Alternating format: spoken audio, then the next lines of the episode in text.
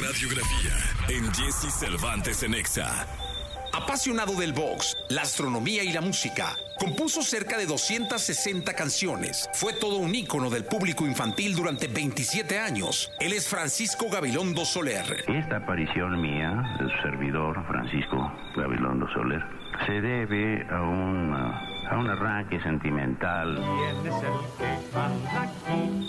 Es Cricri.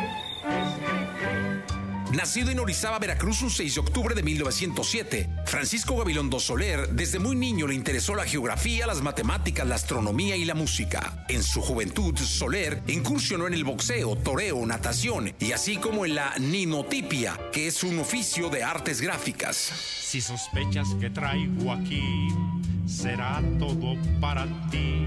A finales de la década de los 20, Gabilondo comenzaría a componer melodías de ritmos como foxtrot y danzón. En 1928 se trasladó a la Ciudad de México para estudiar en el Conservatorio Nacional y que por desgracia tuvo que abandonar por no tener recursos necesarios. Métete, te, te, que te metas, te, te. Métete, te, te, que te metas, te, te. Métete, te, te, no lo repetiré.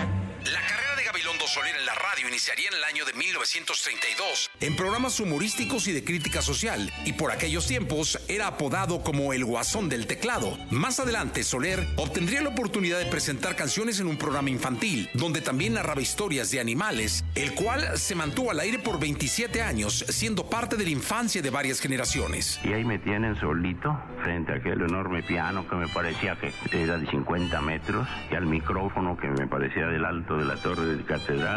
Aunque no estudió astronomía, en 1951, Gabilondo Soler ingresó a la Sociedad Astronómica de México como miembro activo. La literatura fue su fuente de inspiración para su repertorio. Leía una y otra vez historias de Julio Verne, Christian Andersen y los hermanos Grimm, entre otros. Un pescado con bombín.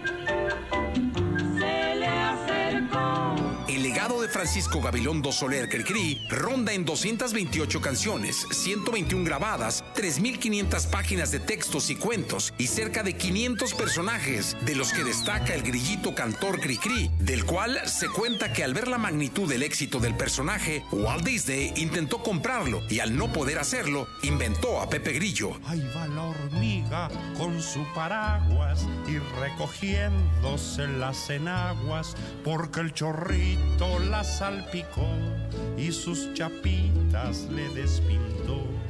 Para mediados de la década de los 70, Gabilondo Soler decidió retirarse del medio para irse a vivir a San Miguel Tocuila, cerca de Texcoco, donde mandó a construir una casa similar a la que vivió durante su infancia. La patita como tú, de canasta y con rebozo de bolita como tú. Muchas de sus canciones fueron traducidas a varios idiomas, como el francés, inglés, japonés, italiano y hasta hebreo.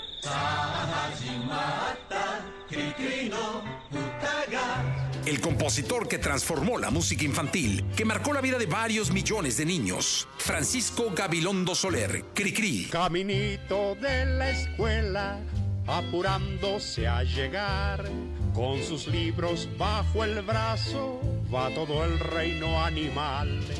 El ratón con espejuelos, de cuaderno el pavo real.